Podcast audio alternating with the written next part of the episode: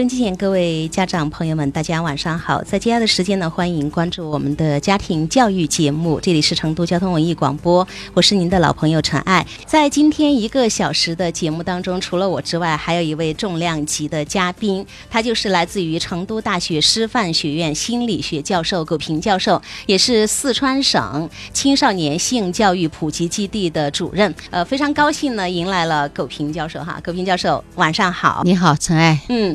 听众朋友，晚上好。好的，那非常高兴请到您。今天呢，我们有一个主题，那收音机前正在收听我们节目的爸爸们、妈妈们啊，可以听一下，就是被误解的性教育。关于这个儿童性教育，我觉得在我们这个家庭教育当中，应该是非常重要的一课。我们今天这个叫被误解的性教育，或者走入误区的性教育，不知道就对这样的一个话题，苟平教授在节目一开始想要说些什么？呃，我特别想说的就是，呃，性教育开展的之所以有那么艰难，其实跟这个名称是有关系的。嗯。呃，很多不明就里的家长朋友，甚至是学校里边的教育者、老师，他们听到性教育这个词，首先就是对性这个字很敏感，所以就会理解为性教育是关于性行为的教育，所以他们就会觉得我们孩子那么小。儿童、幼儿还这么小，他们怎么能够接受性教育呢？到了青春期的青少年接受性教育，他们认为是应该的。但是事实上这是对性教育的一种误解带来的。我们所说的性教育，并不仅仅是指性行为的教育，这个应该说是对于成年人或者说走进青春期的孩子们来讲，可能是会涉及到的其中的一小块儿。但是事实上，性教育我们更多的是让孩子们更多的了解自己身体的发育成长，了解自己的有关性的这种健康。呃，不管是关于于性的知识，还有与性别等等有关的技能和能力的这样一个训练和培养，都是我们性教育的内容，就都包括在里面，就是我们的性生理啊、性心理这些哈。对，因为性它三个层面嘛，一个就是生理层面的性，那就是我们由这个 DNA 所决定的，由那个 X、Y 这样一个染色体所决定的生理性别。那么第二个呢，就是心理性别，就是我们从心理上来讲，我们认同我们是男性还是女性。那么第三个层面呢，就是社会的层面，就是社会它会对男性、女性会有一个角色。的这样一个期待或者一个设定，比如听说您是一个女性，那么就期待您是漂亮的、优雅的、温柔的；如果是个男性呢，就希望你是阳刚的。他会有这样一些期待。那么这个呢是社会性别，所以性别它有三个层面，而我们的性教育围绕这三个层面，呃，它有相当多的内容。所以刚才就是在节目的一开始，我们的苟平教授就来纠偏，所以我们理解理清了这一点之后呢，接下来我们就会继续今天的一个讨论。其实我刚才说到了，我们也看到有这样的一些新闻，就是呃。有这个小学，他们有一个性教育课本儿，曾经在网上也掀起了热议，有人支持，有人反对。就在去年，由中国几位性教育学的这个专家编写的教材叫《成长的脚步》，当时其实我都填过那个调查表，就是在我的微博上啊。但是由于其中的一些插图、一些内容过于真实，遭到许多家长的质疑。好像这个东西，这本书好像最后也没有在学校完全的推广哈。过于真实的过于用真实，还有过于和不过于吗？真实，我觉得就是真。真实或者说不真实，不真实哈？为什么过于真实？就是呃，孩子们特别爱问的一个问题。爸爸妈妈，我从哪个地方来？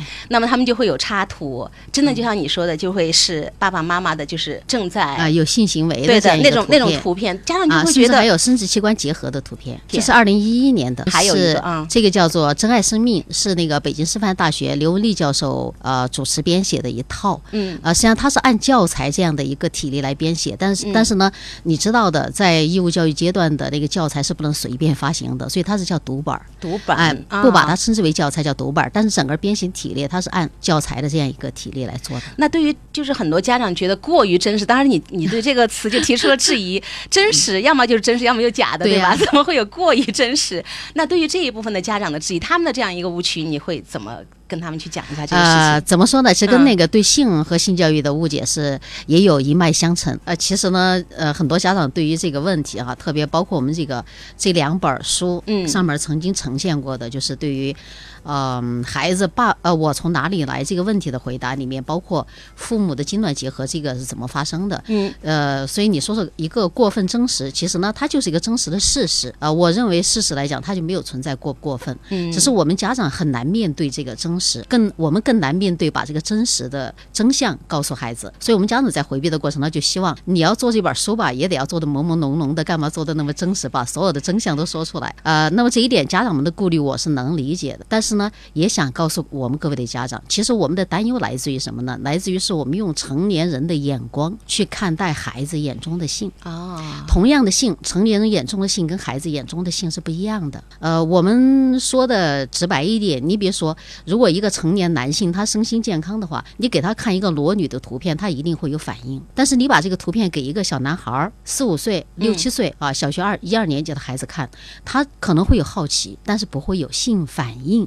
因为他还没性发育，性发育还没完成。所以其实呢，家长所担心的就是会给孩子带来一些什么样的影响，而这个是家长自己的想象。呃，那么我们的经验哈，就我们到小学去也做过一些科普展呢，就是图片方式的科普展，呃，也其中也有关于我从哪里来的这样一个图片，就是人是怎么产生的。孩子们去问的时候，低年级的孩子你就会发现，他就是问的很直白，这是怎么回事呀？哦，精卵结合是这样子的呀。哦，爸爸的身体的器官叫什么？妈妈的身体器官叫什么？你给他解释，他听得很满足，点点头就走了。但是呢，小学高年级的孩子，恰恰他们过来看的时候就会很回避，他们会互相推搡。嗯，哇，不好意思，你很你很想看，他声称别人想看，不是自己想看，实际上他自己很想看，但是呢，他就不好意思来看，他就开始回避了。所以我就说，像这样一个事实，就是性行为导致生命的产生这样一个事实，我们觉得什么时候告诉孩子好？有人说至少到了青春期吧，但是恰恰到了青春期是很难讲。哦，越早讲其实越自然是吗？那个接受的过程。有有一个老师也就来问过一个问题，就是那个家长来问他啊，就说他他孩子刚上初二才十三岁，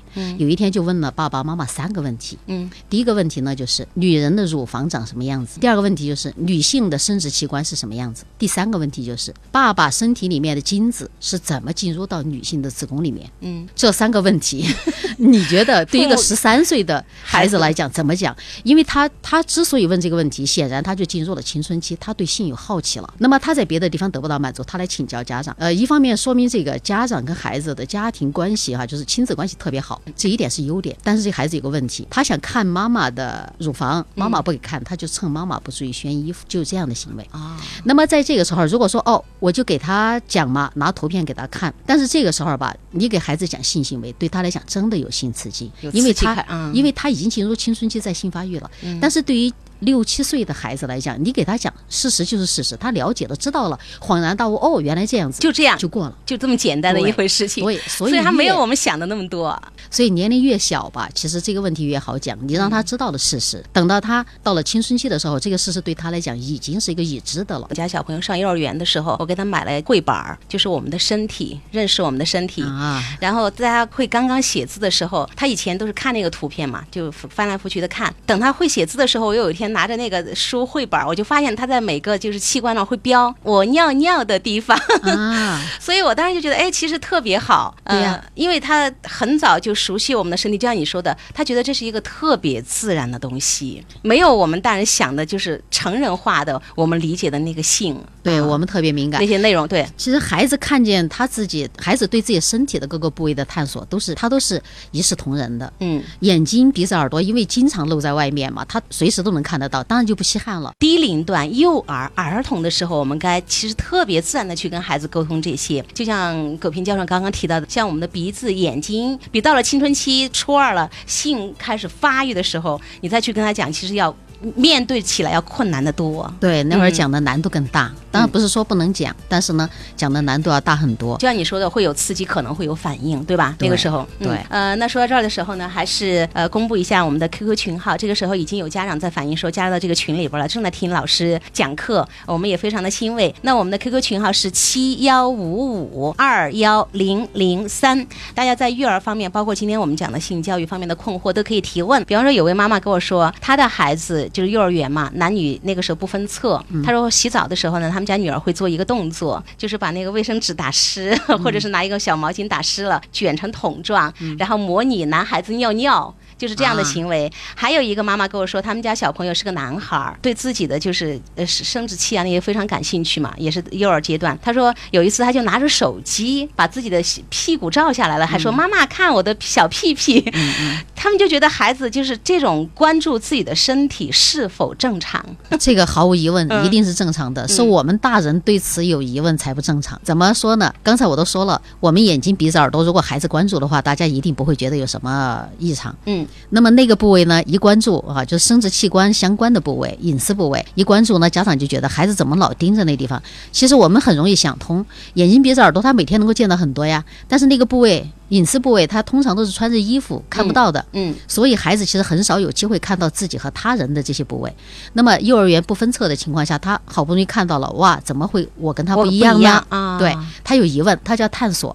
那么这种探索跟他探索周围的其他世界的不了解的事实是一个道理的，没有特别，只是我们大人对性很敏感，所以孩子一提到这个话题，我们赋予了他特别的、特殊的意义。家长就开始紧张。嗯，所以我们就觉得，如果家长要能够对孩子进行性教育的话，首先自己的性观念要更改。嗯，我们不能把性看成是一个羞耻的东西，它其实是一个很天然的，而且呢，也是上帝赋予人类的一项非常美好的礼物。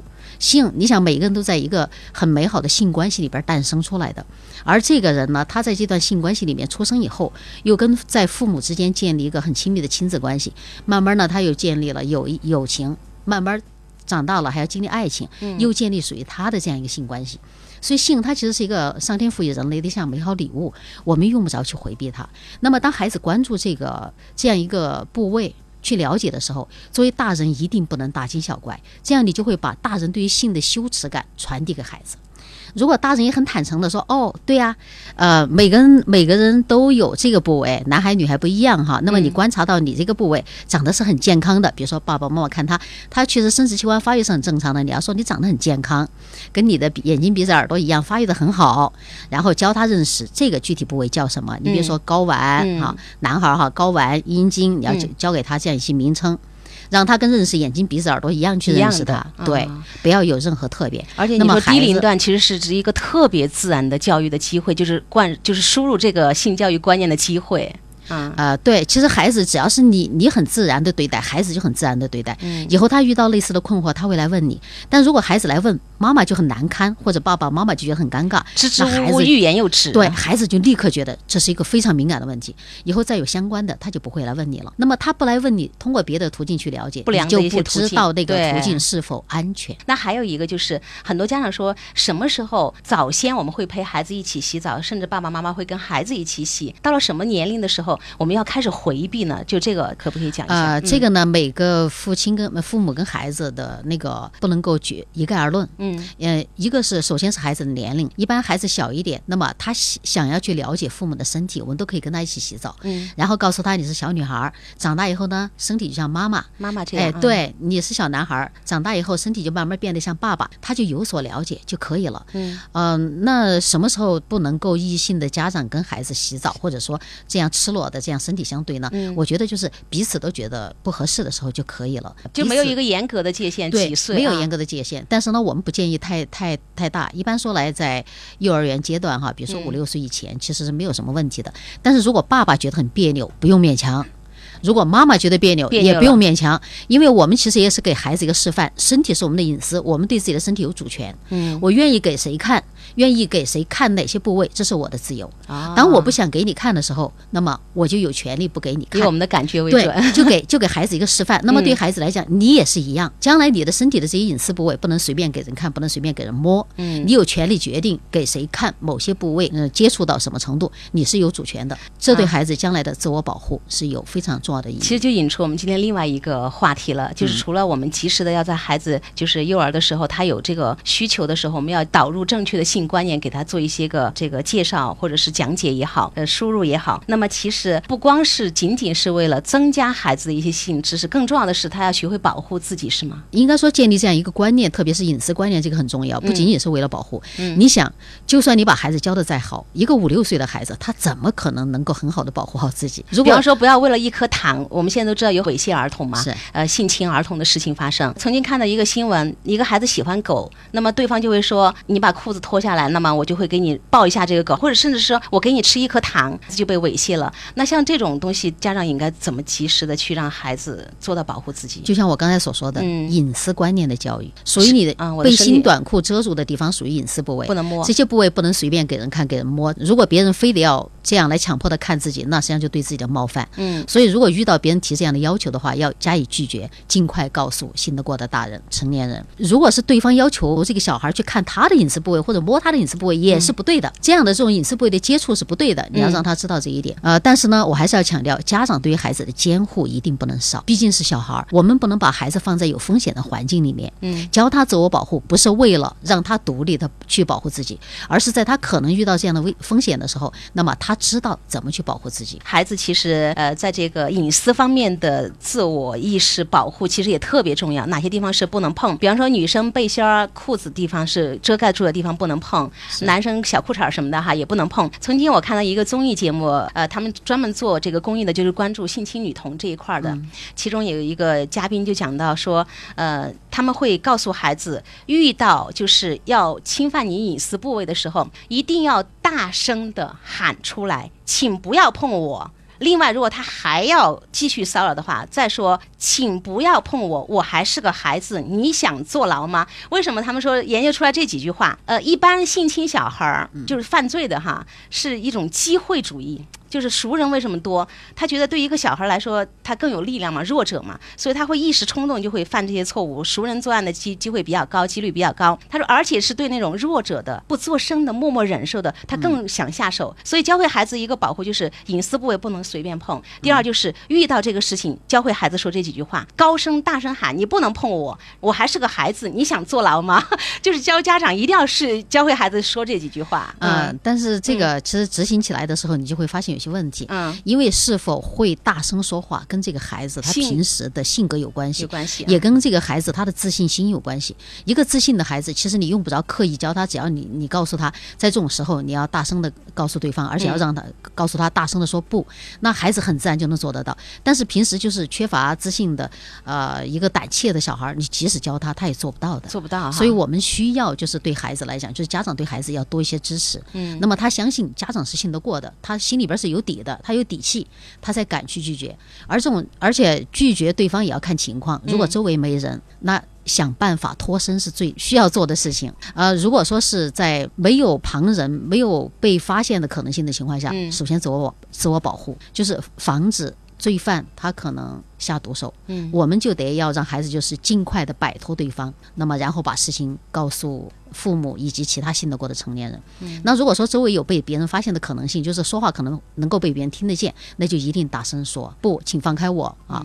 呃，我要我要去找我的爸爸妈妈。那么这种情况下，罪犯其实很多熟人，他如果知道孩子背后的父母对他的监护很严，嗯如果他动了孩子，一定会找他算账的话，很多人对对这个犯罪成本他是会去衡量的。而如果他知道父母会责备孩子，当孩子说到这样的问题，孩子会遭到责备，没有支持，罪犯他就是有恃无恐。所以我强调，父母的监护是最重要的。嗯有一个家长就是这样子的，他带一个四岁的小孩去打麻将，麻将室，然后小孩自己玩了一会儿呢，想上厕所，而妈妈呢就来不及，就说那个麻将馆的老板给我带去上一下，是一个五十来岁的老头。这个麻将馆的老板带过去的时候呢，就有客人来结账，他就走不了了，他就把自己的儿子二十九岁的一个儿子啊叫过来，让他把这个小女孩带去上厕所。而上完以后呢，这个这个男男子跟这个小女孩擦屁股的时候，看见小女孩的这个隐私部位，他就他就有反应了，嗯然后他就开始实施性侵，而小孩就哭闹，而他居然把小孩弄伤了，流血了，小孩哭闹的很厉害，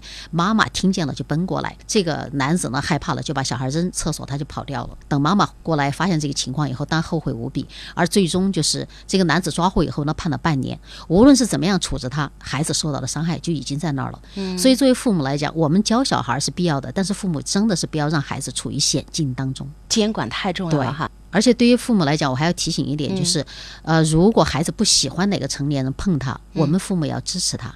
你要告诉对方说，我儿子不喜欢别人摸他的脸，而不要对孩子。如果孩子对别人的触触碰表示拒绝，我们有的大人是会这么说的：叔叔喜欢你才摸你，对，阿姨喜欢你才才抱你，你怎么能这样呢？这样很不礼貌，那就混淆了孩子对自己身体的界限。他就会觉得，如果别人抚触摸他的身体，我要拒绝了，是不是不礼貌呢？所以，当孩子不喜欢，不管他是不是隐私部位的接触，孩子不喜欢，家长都要站在孩子一边来支持他，告诉对方，我儿子不喜欢这种接触方式。我我们建议一种孩子能够接受的接触方式。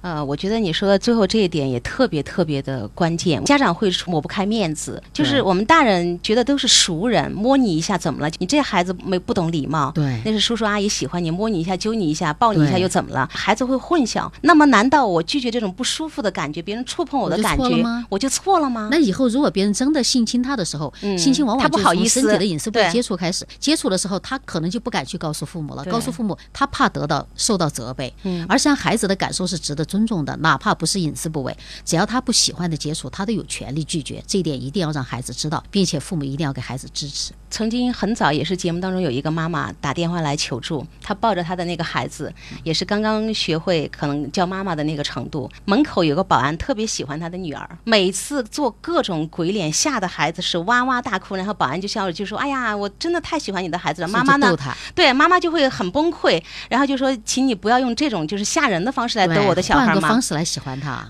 但是保安做不到，就说好好好，没关系，但下次依然这样。妈妈就很痛苦说，他是熟人，其实人挺好，但是我每次抱孩子，他都要就是有这个经过，我到底该怎么办？我说有其他的门吗？他说没有。我说那你就只有非常严肃认真的跟他说，我真的不喜欢对。啊。因为你要保护自己的孩子，你不能为了面子而置孩子的感受于不顾。所以我觉得讲到这个地方，爸爸妈妈们有时候我们要尊重孩子，其实有时候孩子的孩子的这个感受，我们往往会忽略。孩子的感受很敏锐，对他能够感受到你的善意和恶意是非常敏锐的。对对对所以做父母来讲，一定要尊重孩子的感受，并且要支持他。嗯那好，还还剩下就是一分多钟的时间，在最后就关于我们的今天的话题，不知道苟平教授还有没有一些特别我觉得到位的这个提醒？嗯，好，那我就再提醒一点，关于隐私部位，我们既要教孩子怎么样去保护自己的隐私部位不受到他人的侵犯，我们也要教自己的孩子去尊重他人的隐私，尊重他人的隐私部位，不要随便去侵犯。因为往往孩子到了小学四五年级的时候，刚刚刚开始青春期发育的时候，他们有性好奇，就会做出一些游戏般的恶作剧去侵犯他人的隐私。这如果说说轻一点就是一种恶作剧，说重一点可能就会对别人构成侵犯了。也许他就就是他今后犯罪的开始。我们这样教孩子是给他一个人品的保障。你一说我就想到一个例子了。曾经有网友吐槽熊孩子没有管教好的孩子，说夏天穿裙子。一些小男孩就直接走过掀裙子看你穿的什么，他说他心里好生气啊，妈妈还在旁边笑得嘻嘻哈哈的。我们孩子对自己隐私部位的一个就是安全意识，还有对别人的隐私位不要触碰，包括小朋友之间会做一些游戏，他们会有探索。那爸爸妈妈也要告诉孩子，有些隐私部位不要别人碰你，你也不要去碰别人，对吧？对 隐私保护和隐私的尊重，尊重保护是自己，尊重是别人。别人对。说的非常的好，非常谢谢您。